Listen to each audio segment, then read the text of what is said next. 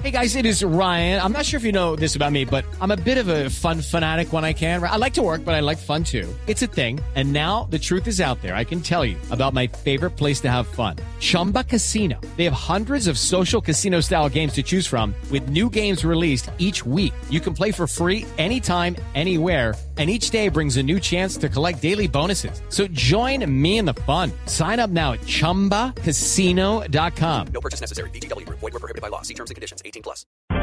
Dos de la tarde, 31 minutos. Aquí están las noticias. Una grave denuncia hizo la Defensoría del Pueblo sobre la emboscada del ELN en el departamento de Norte de Santander. La guerrilla habría utilizado un cadáver como señuelo. La Policía Nacional en estos momentos asume las labores para dar con los responsables. María Camila Díaz.